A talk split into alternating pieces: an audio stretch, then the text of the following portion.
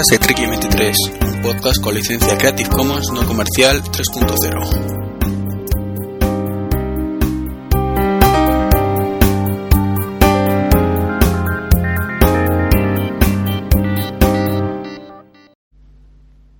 Muy buenas a todos, ¿qué tal? Bienvenidos a este podcast 85, grabado el 5 de junio del año 2011.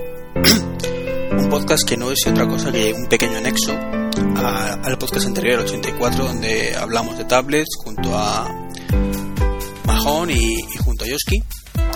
Y bueno, como sabéis, los que escuchasteis ese podcast, no estuvo presente por problemas de agenda, pues yo García. Entonces, bueno, pues eh, Joaquín ha tenido el detalle de grabarnos un audio con, con su opinión sobre los temas propuestos más o menos por encima.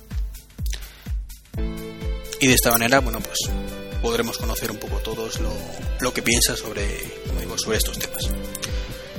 Eh, fue una pena que no pudiera asistir a la grabación en directo. Esperamos que en futuras grabaciones pueda, pueda acudir.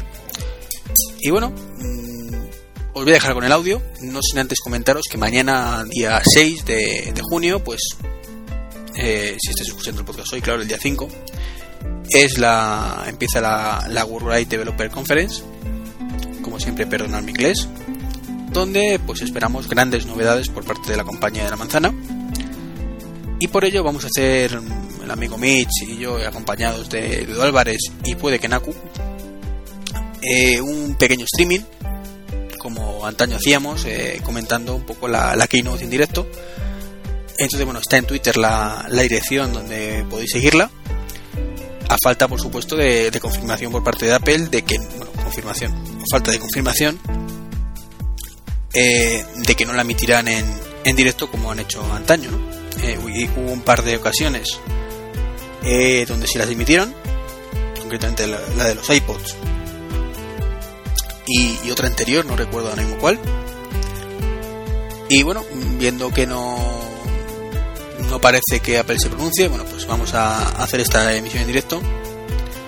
Si finalmente pues eh, Apple hace el streaming, pues también haremos el seguimiento en directo, aunque bueno, supongo que tendremos menos público, dado que la gente preferiera quizás ver, ver la Keynote en vídeo, en vivito, en vez de escucharnos a nosotros retransmitirla. Pero bueno, siempre quedará la opción de que posteriormente, por supuesto en formato podcast, en escenas de matrimonio, tendréis esa descarga disponible.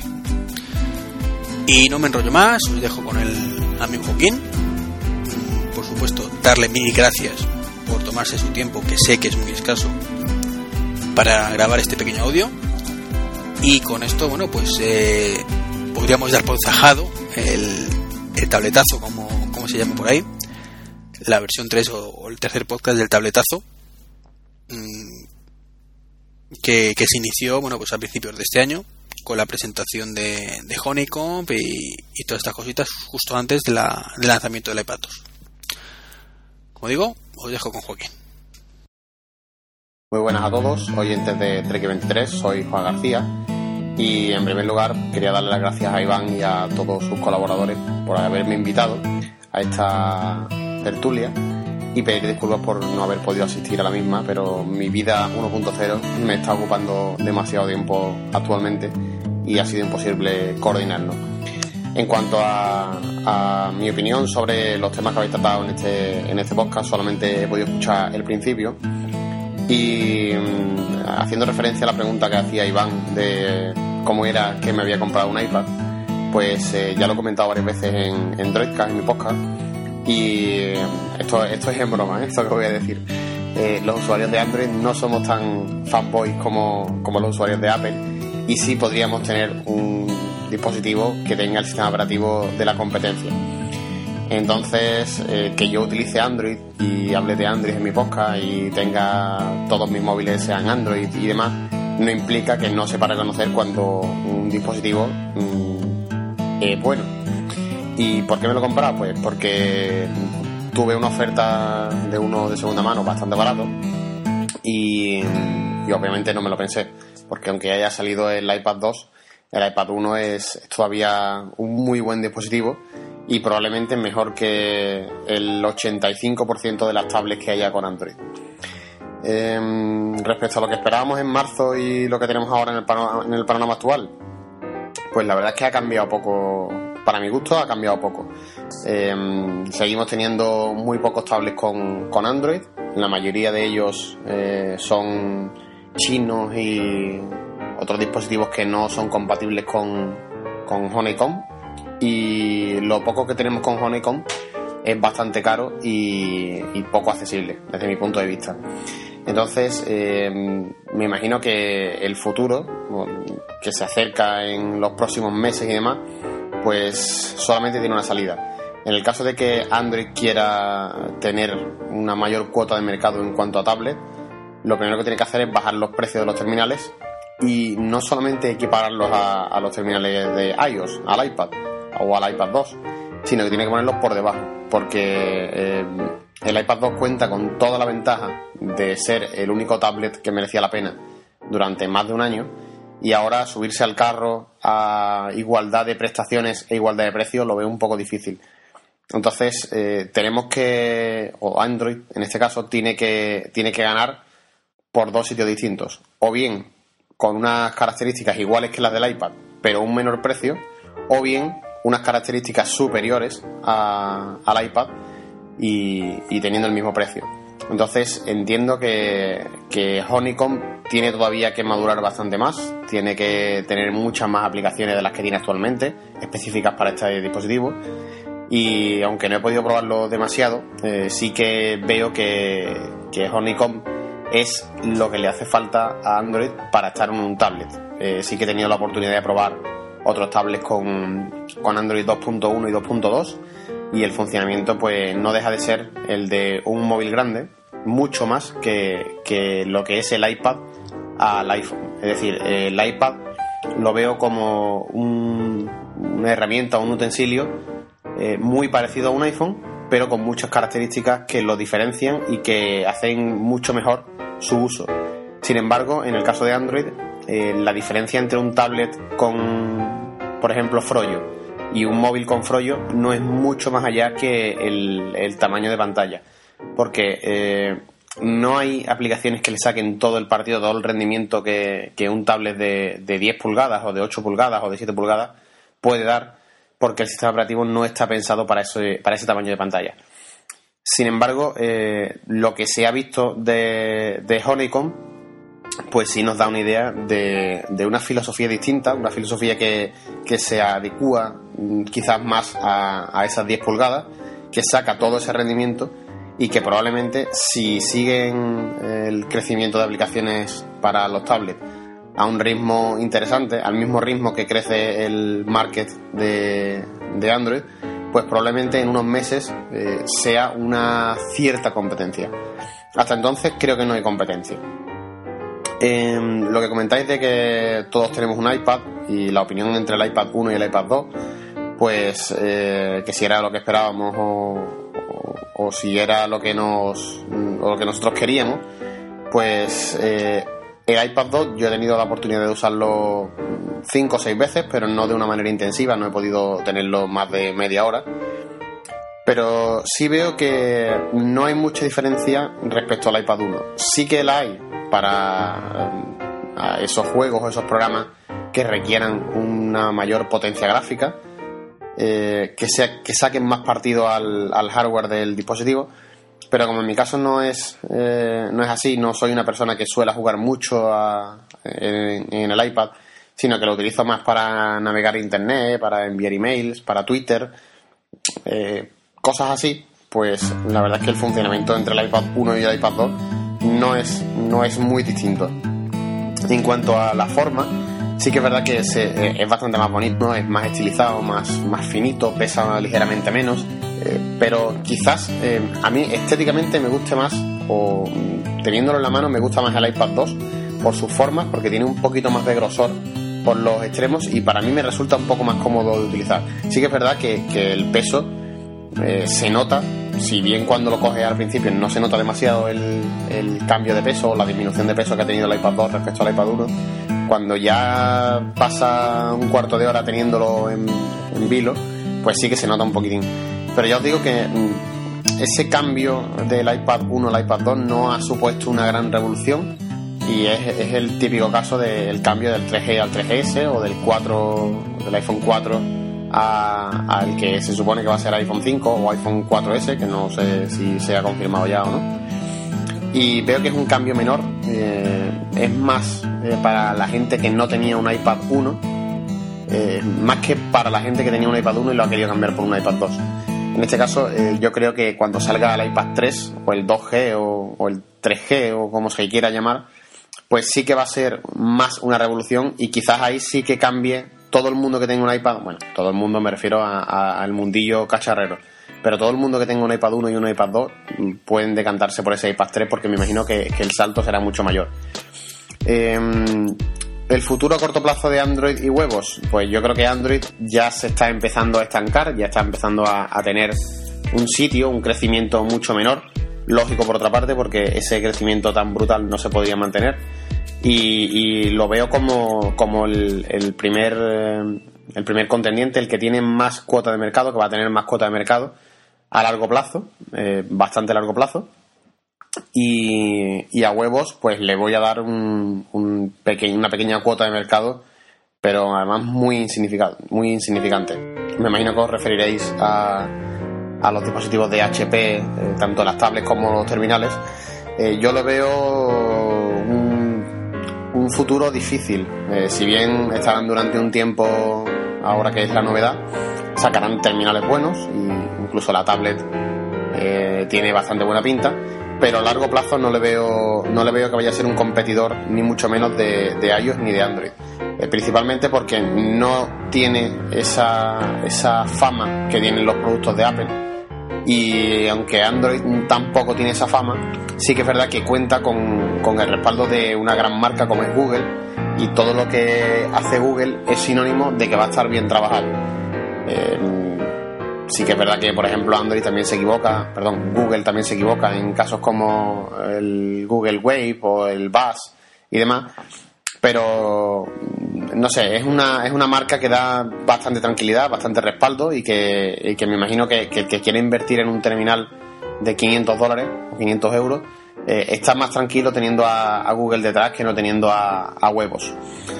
Y bueno, eh, para despedirme ya, eh, comentar que si, si yo tuviera disponible a un precio razonable un tablet con Honeycomb, no dudaría comprármelo, pero que estoy bastante contento con el, con el iPad porque eh, satisface todas mis necesidades, ya que no suelo cacharrear tanto con un dispositivo tan grande o tan, tan caro como, como hago con, con los móviles. Y así con los móviles ya me quito el gusanillo de poder cacharrear un poco y ya no estoy, ya estoy más tranquilo en el tema de, del iPad. Sí que es verdad que tiene hecho el jailbreak y demás, pero bueno, eso es de formación profesional. Y no lo veáis tan raro, no esto de iPad eh, o Honeycomb, pues no es una guerra, no es, no es, no todo el mundo tiene que estar o del de bando de, de iOS o del bando de Android. Yo lo veo más como, como personas objetivas que tenemos que decidir si el dispositivo que tenemos en nuestras manos o el sistema operativo que tenemos en nuestras manos es lo suficientemente bueno como para seguir con ello o simplemente hay que cambiarse de bando.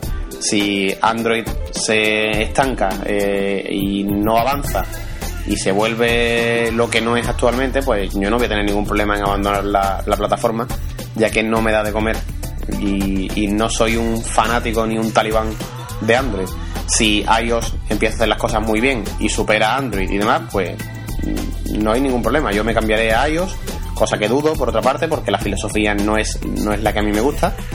Pero bueno, eh, esto es cuestión de qué me gusta más y yo en este caso no me caso con nadie.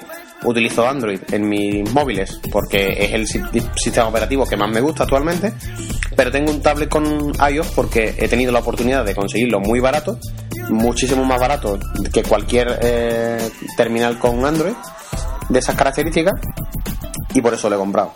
Eh, de todas maneras, otra cosa que me gustaría comentar, que se me ha olvidado antes, eh, respecto al, precio de las tablets con Honeycomb, hay una cosa que no he leído mucho por ahí, no sé si quizás vosotros lo habréis escuchado y, podéis darme vuestra opinión, pero yo tengo eh, la, ligera idea o la opinión de que los tablets con, con Honeycomb son tan caros porque el vendedor tiene que ganar dinero con el tablet Mientras que en el caso de Apple se puede permitir el lujo de a lo mejor no ganar tanto con el hardware y sí ganar con las ventas de las aplicaciones de software.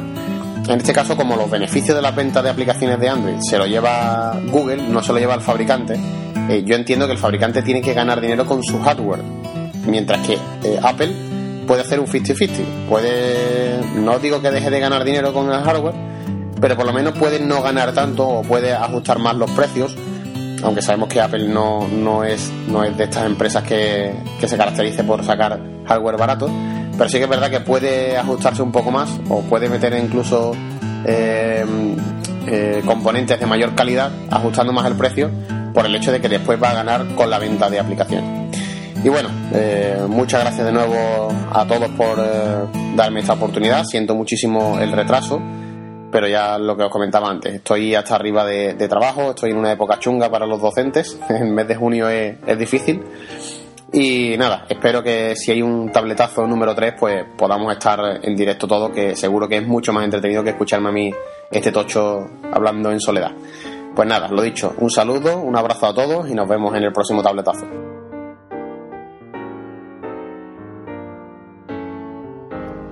Pues muchísimas gracias Joaquín una vez más por tomarte ese tiempo necesario para grabarnos este audio que como digo mm, me consta que estás muy muy liado y, eso hace que todavía tenga más valor eh, este gesto.